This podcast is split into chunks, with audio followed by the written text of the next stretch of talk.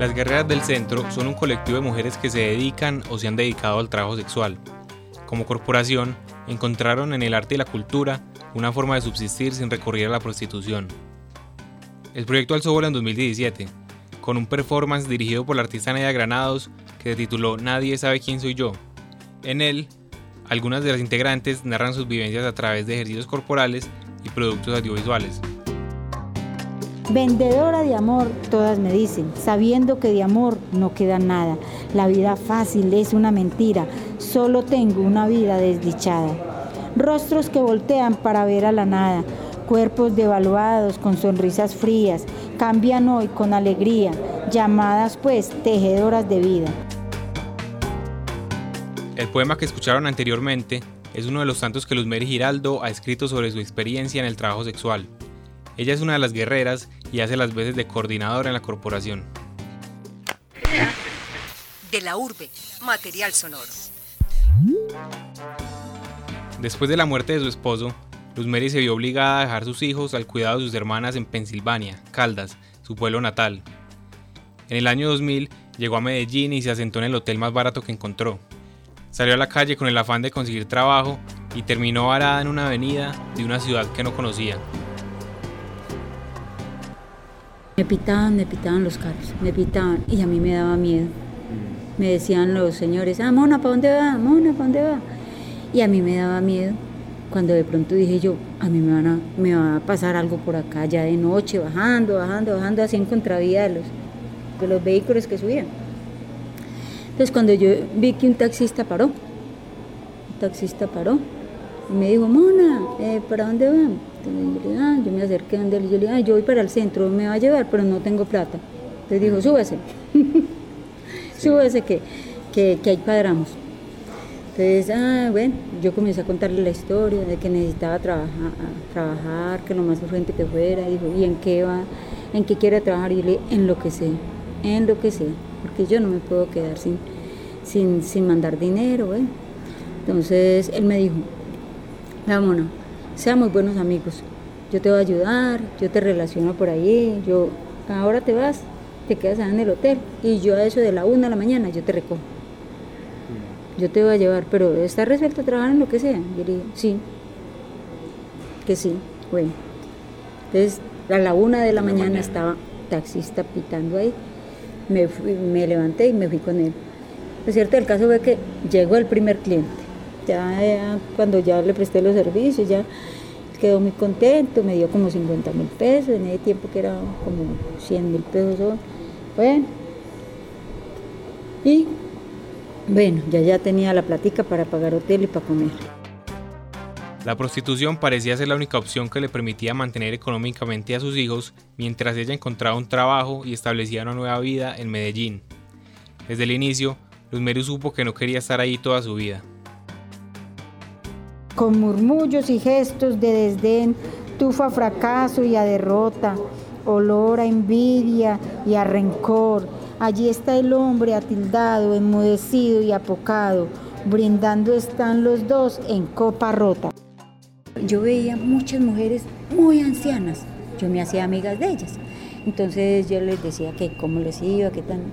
Había una muy sencilla y yo hablaba mucho con ella. Bueno, una viejita toda, toda formal.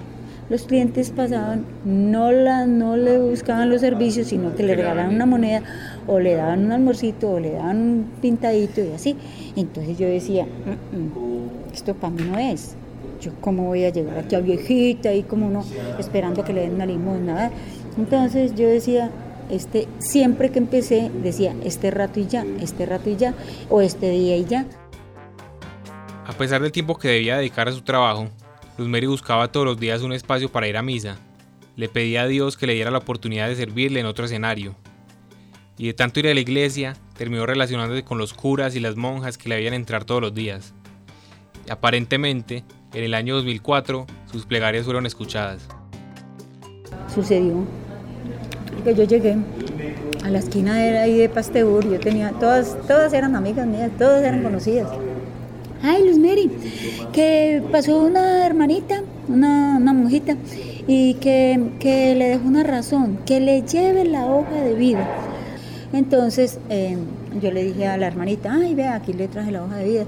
Y yo me imaginaba, como yo tenía pues, la autoestima tan bajita, a pesar de que yo era pedagoga, yo era normalista, yo era bachiller, pero yo no creía de que a mí me iba a resultar un empleo como, como, como acorde a mis conocimientos, sino que yo con tal de salir de allá, yo, le dije a, la hermanita, y así se va haciendo aseo, pero ayúdeme. Entonces recuerdo que en esa oportunidad, eso fue por allá como en el 2003 o 2004, que yo tuve esa, esa dichosa oportunidad de participar en una entrevista y era con unos funcionarios, eran varias, varias personas y se presentó mucha, mucha, mucha gente.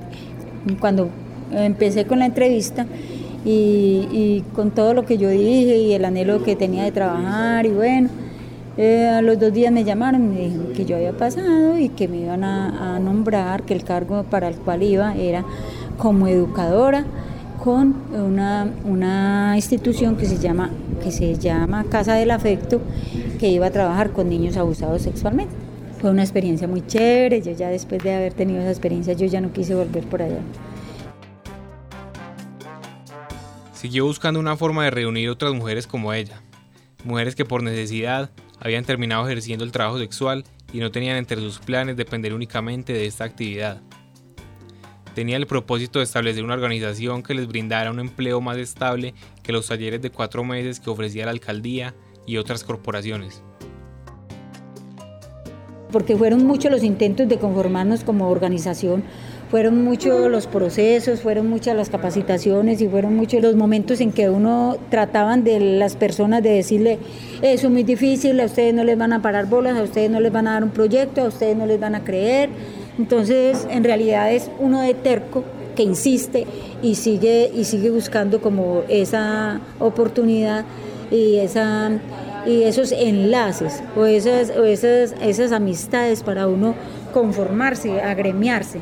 Entonces, cuando la alcaldía paraba, yo seguía buscando eh, articulación con instituciones. Precisamente buscando articulación con instituciones fue el museo que nos brindó un espacio y ahí logramos que unos profesionales que estaban terminando su carrera llegaran ahí a hacer, eh, hacer eh, un trabajo con las mujeres trabajadoras sexuales y, y, mm, y ya el museo tuvo la oportunidad de conocer el histrionismo, la disponibilidad y todas las dificultades que tenían las mujeres trabajadoras sexuales, era muy chévere y era muy, muy también frustrante porque ahí no se pagaba y no se daba transporte, sino un cafecito, un cafecito y un espacio como para dialogar y para pintar. Entonces las unas llegaban, cogían una tela, pintaban o cogían un papel y decían mi sueño es tal, mi sueño es tal. Entonces era como, como que en eso se entretenían ellas. Podríamos decir que estos talleres marcaron el inicio de las guerreras del centro como colectivo. Aunque todavía no eran una organización ni tenían un nombre establecido, allí se conocieron las primeras integrantes, y casi todas quedaron interesadas en eso de ganarse la vida a través del arte y la cultura, o al menos preferían eso que seguir en el trabajo sexual. Y ya Seguidamente, Carolina Chacón, que era nuestra jefe, la que nos patrocinaba ahí con el dinero y con la con la mm, con, el acompañamiento y con el, préstamo del espacio en el museo. Entonces ya hizo un contacto con, con eh, Nadia Granados, que vino de México a hacer un trabajo ya con la obra Nadie sabe, un performance, la obra Nadie sabe quién soy yo. Ahí íbamos hablando Terminamos la obra, nadie sabe quién soy yo, que fue un éxito y nos fuimos a capacitarnos a una institución para el tema de la organización, porque yo seguía haciendo fuerza con eso, con eso, con eso, nos estábamos capacitando, pero íbamos como, como con el barco a la como que íbamos navegando, pero no teníamos como ese timón fuerte, no teníamos como... Y, y alguien que vino de Bogotá, que dirige una, revista que se llama Arcadia, eh, nos postuló para que Colombia votara para, para, para, hacer, eh, para seleccionar la mejor obra de Colombia. Entonces nos ganamos ese premio. Eh, el premio era simplemente mención. Bueno, ya era algo. Entonces ahí fue cuando yo dije, esta obra no se puede dejar, no se puede dejar así como como, como si fuimos la obra, la mejor obra de arte de Colombia, tenemos que hacer que Colombia toda la vea. Entonces fue cuando yo más me entusiasmé y en esas ya había conocido a Melisa. Cuando Luz Meri habla de Melisa, se refiere a Melisa Toro, una vestuarista que se ha destacado en su oficio, acompañando diferentes grupos y obras teatrales en la ciudad. Melisa se enamoró del performance desde la primera vez que lo vio. Quedó tan fascinada que le ofreció a Nadia Granados, la directora, su apoyo como vestuarista. Y su ayuda fue bien recibida. Se vinculó al proyecto más allá del performance y estableció una relación fraternal con las guerreras. Incluso seguiría acompañándolas luego de la partida de Nadia hacia México. Melissa nos invita a ver una obra a, un, teatro donde, donde Melissa actúa. Mm. Nos llevó a ver la obra, nos invitó a cerveza, nos dio el transporte y al día siguiente yo la llamo, Melissa, yo quiero hablar con usted porque estamos muy agradecidas por la invitación que nos hizo, nos encantó la, presentación que, que usted hizo allá, que ustedes hicieron y me gustaría hablar con, usted porque nosotros estamos pensando en, una organización. Ya es cuando consolidamos la organización, nos fuimos para Cámara de Comercio, ya seguimos con Melisa, ya Melisa la nombramos representante legal y Melisa empieza a vender la obra en los diferentes escenarios. Ya nos presentamos en Matacandela, nos presentamos en Pequeño Teatro, nos presentamos en todos los teatros principales que usted conozca acá en, Medellín, ya nos hemos presentado en el Pablo Tobón, fue un éxito también. En alguna oportunidad dijimos, tuvimos una idea de, recoger fondos y yo fui una de las que me fui a hablar con Carolina Chacón para decirle que, que nosotros queríamos hacer alguna actividad que no fuera lo de la obra. A pesar del éxito de la obra, la situación no había cambiado mucho. Cuando eran contratadas para hacer una presentación, las guerreras tenían una fuente de ingresos que les permitía depender menos del trabajo sexual, pero en los periodos de inactividad, muchas de ellas se veían en la necesidad de recurrir de nuevo a la prostitución. Melissa le pregunta a una mujer que ella qué desea hacer ella dice, Jacqueline dice, yo no quiero ser más tocada. ¿Y usted qué sabe hacer? Ah, yo sé tejer, mire lo que hago yo hago carpetas, yo hago, hago bufandas, yo hago zapatos, yo hago muchas cosas. Entonces, este es un arte que yo tengo, yo puedo vivir de esto. Entonces ahí fue cuando Melissa se fue y, buscó un espacio en un teatro. Entonces la gente venía, venían muchos estudiantes, amas de casa, médicos, bueno.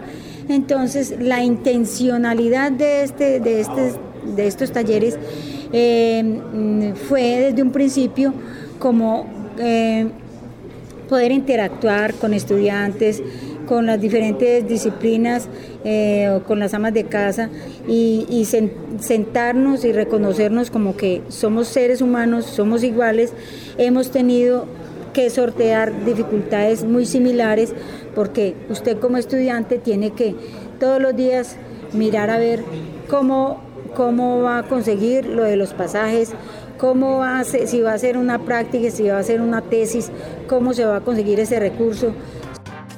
Luz Meri está hablando de Tejiendo Historias. Es un proyecto que inició a finales de 2017. Se trata de una serie de talleres en los que las guerreras enseñan algunas técnicas de tejido a los asistentes mientras relatan varias de sus vivencias en el trabajo sexual. Es más bien un diálogo que una cátedra. Las guerreras se dividen y adoptan a uno o varios asistentes. Mientras tejen, sus historias se van hilando, y así, sin afán, en medio de la conversación, se entrelaza cada relato. Tejedora de sueños y de ensueños, meto aquí, saco allí, cadeneta, palo, palo, cadeneta, tejiendo vivo para sanar mi vida, borrando huellas que dejó el pasado, dejando atrás el día deseado, viendo nacer el sol que me ilumina para ya nunca, nunca ser ignorada. Crónica realizada por Juan José Díez, grabación a cargo de David Berrío, dirección a cargo de Alejandro González Ochoa. De la urbe, material sonoro.